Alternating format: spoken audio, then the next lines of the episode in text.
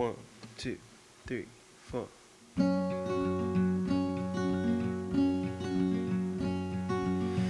am not a raincoat here to keep you warm. Then go back in the closet after the storm. No, I'm not a match simply waiting to burn. All I am is a friend, your friend till the end.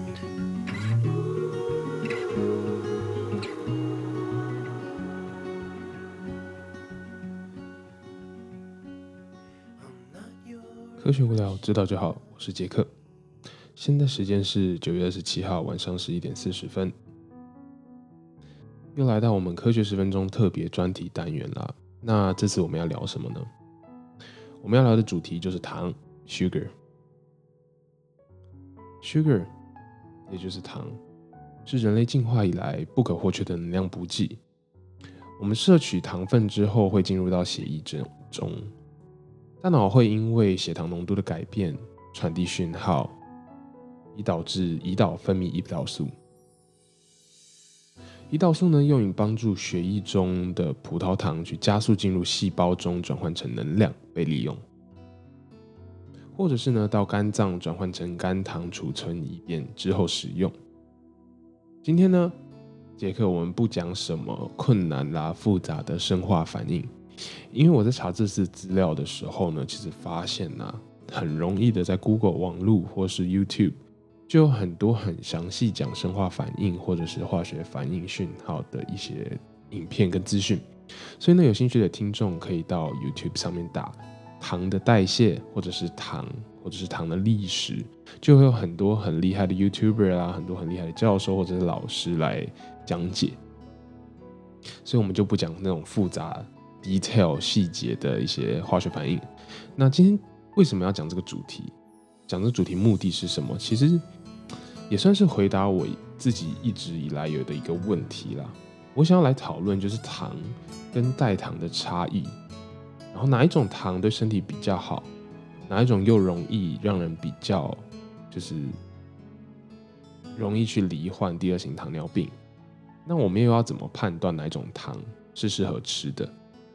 那其实这个问题为什么一直存在我心中呢？其实是因为我之前一段时间，当然现在没有了，就是我之前一段时间是有在健身的，然后呢，发现就是像听馆长讲啦，或者看馆长的影片，或者是一些 YouTuber，就是营养师的一些资讯，都告诉我们说，你如果要健身，你一定要戒糖，甚至说就是其实对一般人身体的健康着想的话，你都是要来戒糖的。那我一直没有去深究探讨这个原因是什么，直到我看到就是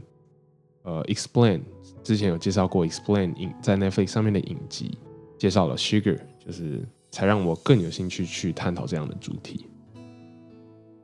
好，那我们就开始吧。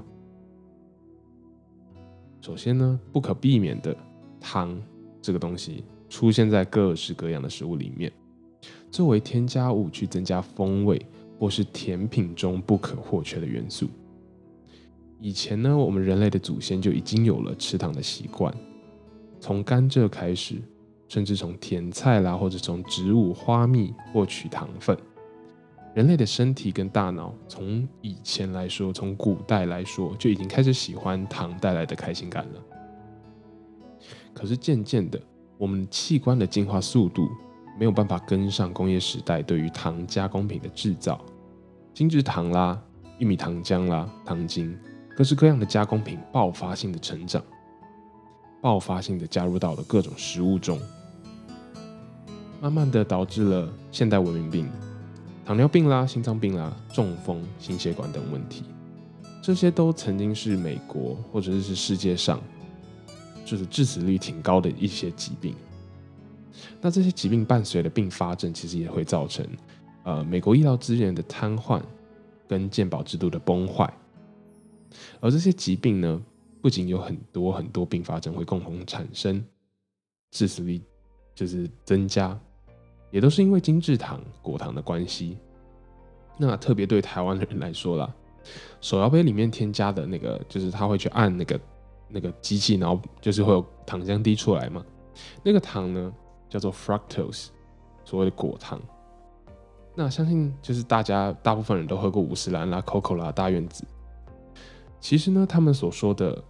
就是哪怕他们说他们用的是天然的糖，或者是哪怕他们用的是呃未加工的糖浆，呃，当然未加工糖浆听起来有点奇怪，因为糖浆已经加工过了。就是天然的糖，哪怕就是微糖，其实都占了成年人一天一半以上的糖的摄取量。那来讲讲这个可怕的，尤其是果糖。果糖呢，它含有大量的卡路里，而且最重要的是，果糖呢，它会给肝脏很大的一个代谢压力。什么是代谢压力？就是对于肝脏这个器官来说，它要把糖分解利用，对它来说就是是一个很大的工作量。久而久之，这么大的工作量，加上精制糖或是果糖的摄取过量，当然会慢慢的导致脂肪肝的形成，或是额外无法代谢的这些糖呢，转换成脂肪储存在肚子、腹部这个方面这个地方，也就有小腹啦，我们所说的啤酒肚。所以呢，你能想象微糖、半糖就已经超过成年人一天一半的糖的摄取量，更何况是全糖。全糖喝下去，你基本上一天，呃，甚至超过你一天所应该摄取的糖量了。更何况你还要吃别的东西。但是呢，糖它代表着一种开心，它代表着幸福，因为糖分呢，其实会在大脑产生多巴胺，还有刺激大脑奖励的这个回路，导致我们打从心底，我们的脑袋，我们的大脑告诉我们，我们就是喜欢糖的。吃了糖之后，就会感到幸福，感到愉悦。历史比我好的听众啦，可能有听过，所以糖呢，在古代就是代表着财富跟权力，是位高权重的人才可以吃得到、才可以用得到的东西。因为呢，只有贵族商人才有这么多的财力、这么多的钱，去吃到以前来说很复杂提炼出来的这个糖。那在现实社会中，我们现代社会，糖的提炼已经非常非常便宜了，就是根本就是不用钱的东西。所以，我们大概率都买得到各种你想买各种糖都买得到，黑糖、蜂蜜、果糖、白糖、红糖。但是，残忍的事实是什么？这些糖呢，除了能量跟热量，就是完全没有任何的营养成分在里面，零零营养。这时候，我们就要提到，好像救世主降临的一个东西，一种拯救人类的糖出现了。它的名字叫做代糖。也是一种没有热量或者极低卡路里的糖。代糖出现的历史，我们来讲一下。先提一下它的英文，它的英文叫 artificial sweetener，叫做人工的甜味剂。大家可能在这个口香糖啦，或者是一些糖果，糖果我不确定，不过就是口香糖后面会看到什么哦，人工甜味剂这种东西的添加。其实代糖的出现就跟很多科学发现一样，都是不小心发现到的。在一八七九年的时候呢，一位化学家他去做完实验，他忘记洗手了，没有洗手，然后就去吃饭。在中餐时间呢，搭上当他在吃三明治的时候，不小心舔到了自己的手指，然后他发现奇怪，为什么我的手指舔起来这么甜？所以秉持着化学家的精神，他找到了早上做实验的那些化学药品，然后就努力回想我到底做了哪一些实验。然后弄弄就把它拼凑拼凑，竟然就合成了，就是历史上第一个人工代糖，叫做 saccharin 糖精。saccharin 的甜度呢，有一般我们的那个天然糖的三百倍以上。更神奇的东西，它就是它是零卡路里，它没有带有一点点热量。那为什么呢？我们等一下再说。而且合成 saccharin 呢是非常非常便宜的一件事情，非常容易就。一般的化学药品，叭叭叭就可以弄出来了。到了一九三零年呢，又有另外一位科学家，也是因为没有洗手，然后去休息抽烟的时候碰到自己的手指，舔到自己的手指，他也发现说，哎，我的手指也甜甜的，所以他就发现了 cyclamate，另外一种代糖叫做甜蜜素。跟糖精 saccharin 不一样的是呢，当时汽水工厂就相中了这个糖蜜素，他就说。哎，那我们就用这个糖蜜素来做一个零卡的汽水，然后把广告打得超大，说我们的汽水呢加的是代糖，不含任何的热量。直到一九六五年，又再一次的 James 这位科学家，他在合成药物的时候，不知道怎样，为什么又会就是科学家好像常常会舔到自己的手指，而且都是没戴手套，可能以前就是实验室的这个规范比较比较松散吧，发现了不一样的甜味剂，所以他又发现了另外一个东西，进而呢从这边研发合成了叫做 aspartame，也就是大家比较常听到用在可口可乐里面的阿斯巴甜。陆陆续续的工业合成代糖慢慢的出现，也广泛的取代了原本的精制糖，加入到各种的食物跟饮料中。那中途曾经有一个问题，就是曾经有科学家怀疑，诶，代糖好像会有致癌的风险，因为他们在喂食代糖，呃，高老鼠高单位代糖之后呢，造成了老鼠就是引发了胆囊癌。所以这样的结果出炉之后，美国政府非常恐慌，他马上规定说，诶，要加有代糖的食品，所有的包装上都要标注有可能有致癌风险的这个警告，一度造成糖代糖产业的这个一个大萧条。不过后来呢，经过更多更严谨的实验研究分析之后，证实代糖其实对人体并不会有致癌的情况发生，反倒是糖，天然糖。跟许多的癌症都有连接，都有相关。因为糖尿病就是我们天然糖摄取过量之后造成的糖尿病，会导致身体各种代谢的问题出现，进而呢有几率的并发癌症。好，那我们来讲讲刚刚我要讲的，呃，科学上面稍微细一点的细节，就是代糖跟代糖的结构上面为什么，呃，就是进一步解释为什么代糖可以有甜甜的感觉。却又没有卡路里。代糖跟一般糖的差异呢，是代糖它的结构跟糖非常很呃非常相像的一种化学分子，它可以欺骗你舌头上面的味蕾。代糖跟糖都可以接受到舌头上面的甜味受器，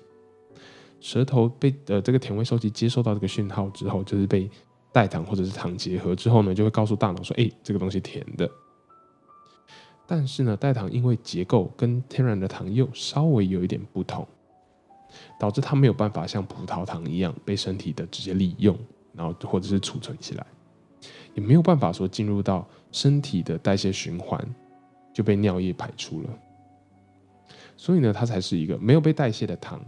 没有被代谢的能量，就是没有办身体没有办法代谢，所以它就是一个没有能量的糖。不过这边想提一个好玩的点，就是这种。呃，这些种类的代糖呢，就是其中有一些特别的，会同时结合在舌头的甜味跟苦味收集上面哦。所以呢，它间接的导致有人觉得，哎，代糖吃起来好像甜甜的，但是又苦苦怪怪的这种感觉。那有科学家研究报告指出说，哎，代糖其实会让人更加肥胖。那这个重点不是代糖有热量哦，原因是呢，大脑没有被代糖真正的满足。他想要有真正的糖，有那个热量，然后去满足，导致呢人会想吃更多的东西去满足哦对糖的这个需求。那这边也跟大家分享一些呃迷思跟建议，像我刚刚讲到有健身的人，或是对营养学有了解的听众呢，会可能会知道，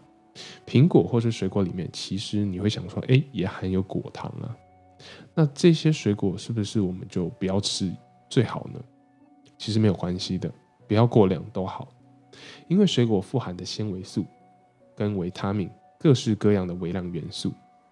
其实主要是纤维素的原因，会导致呢我们果对呃身体对果糖吸收的效率降低很多。这边特别就是水果的果糖，你吃水果的时候跟纤维素一起吃，也就代表不会一次性的。把那个血糖一下子拉拉升，而是慢慢的提升血糖，也有效的去避免胰岛素阻抗的情况发生。那相较于水果，我们就来讲手摇杯，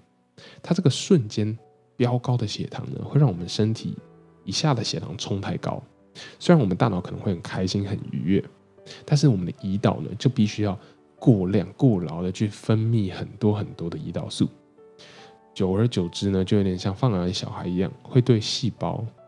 产生不良的影响。细胞会觉得，哎，你这一点点胰岛素，我不需要工作了，所以造成细胞对胰岛素的敏感性降低，进而导致第二型糖尿病的发生。还有一些有趣的小知识来分享给听众。你可能会觉得代糖跟糖吃起来很不一样，为什么呢？除了刚刚讲的有些代糖会结合到甜味跟苦味，实际上让你觉得吃起来怪怪的之外，果糖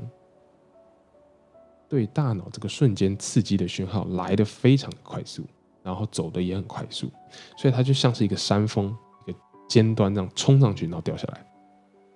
但是代糖呢，相对于果糖来说，它的刺激速度稍稍慢一点，也比较慢消退。可是大家，我这边讲的比较慢跟来的比较快，呃，比较慢，其实都是几毫秒的差别。不过我们大脑因为这种电讯号的关系，所以都知道你在用代糖骗它，所以导致呢，代糖跟天然糖吃起来虽然都是甜的，可是对我们的大脑来说，它已经分辨出这是代糖还是天然糖了。那目前呢，新的代糖跟天然糖的研究，其中一个东西叫 stevia，是 natural，然后 no calorie 的 sweetener，就是它是天然而且没有热量的甜味剂。那它呢，我们就是我看了一些科学报告，他说希望有更多的研究去证明，它们相对果糖来说是比较好的糖。不过目前还不能就是很确定的这样说。另外一个呢，是一个代糖界的明星，叫做 allulose。然后它是目前最有潜力的这个明星代糖。刚刚讲到就是舌头对于舌头刺激跟大脑讯号传递的这个不同，造成代糖大脑可以分辨代糖跟糖的差别。Allulose 呢，其实是跟果糖这个刺激最接近的一种，所以它来的很那个讯号来得快，走的也快，就是相对于说跟糖有点讯号重叠的感觉，所以很有可能呢，我们可以用 Allulose 去欺骗大脑说。哎，你其实是吃到了真的糖的感觉。那其实也有研究报告说，天然糖呢，或是果糖，会给人开心、会给人幸福的感觉，都是因为这些糖除了伴随着这些开心感之外，还有卡路里的存在，大脑都可以分辨。就像是你吃牛排的时候，给你多撒了一点玫瑰盐，你觉得那个风味特别特别特殊，但是代糖呢，就少了那一点玫瑰盐。就少了那一点热量的伴随，所以呢，很有可能的，我们大脑就会因为少了这一点热量的伴随，而少了很多的幸福感。那最新的一个关于糖的一个加工研究，是一个叫 b a n i o 的人，就是提出了一个概念。他说，我们一般呢都在想说，哎，我们要怎么样模仿糖的结构？但是很少有人去真正的去减少糖的使用量。我们拿整个蛋糕来说好了，我们用了很多很多的糖在整个蛋糕里面，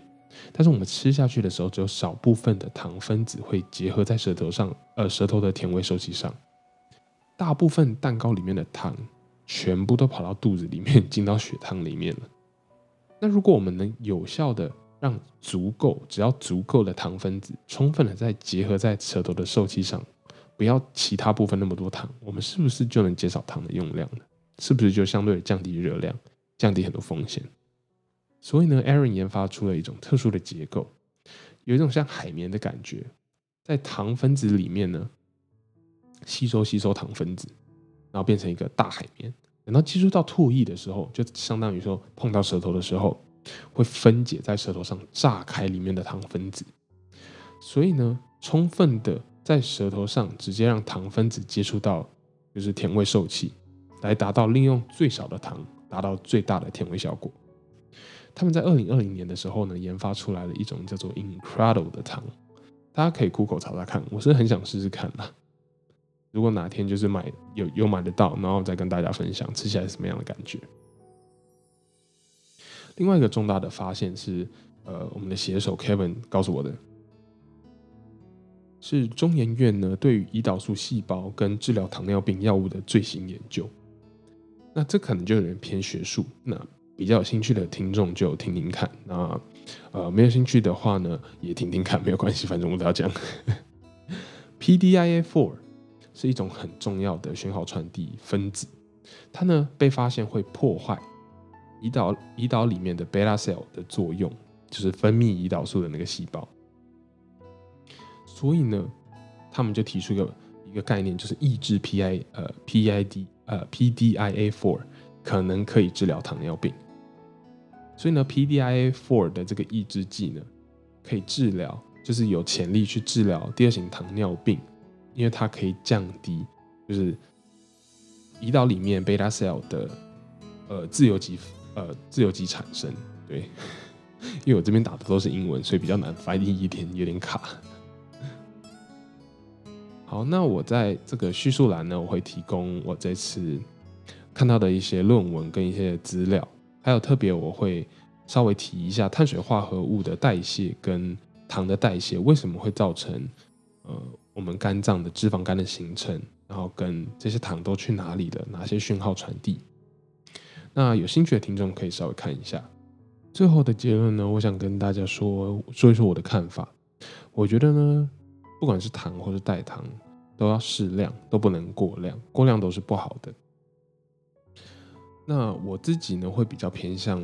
呃，就是选择代糖，因为目前的科学研究还没有证明说它对身体有很大的，就是有什么健康风险的呃威胁。而且我自己又觉得我是可以稍微控制我的嘴巴的，所以不会因为代吃了代糖想吃更多的东西。那各位听众就可以自己斟酌喽。好，那希望各位听众有喜欢这次介绍糖的这个主题，可能也对让你对代糖跟糖有一点比较深入的了解，然后也不会在下一次就是吃代糖或者是喝 Coke 就是零卡可乐的时候，觉得为什么舌头怪怪的，为什么喝起来有点就是不太对的感觉。那如果喜欢就是今天的主题的话呢，或者是有什么更多的建议，都可以到 IG 搜寻科学十分钟，然后私信跟我讲，或者是留言在这集下面留言，我都会呃尽我的力回复。那也欢迎各位听众到 Apple Podcast 给我们五星评价，让我们在科学的类别往上冲，上次最高到了第四名吧，希望大家再帮忙一下往上冲。那我们就下次新闻再见喽，拜拜。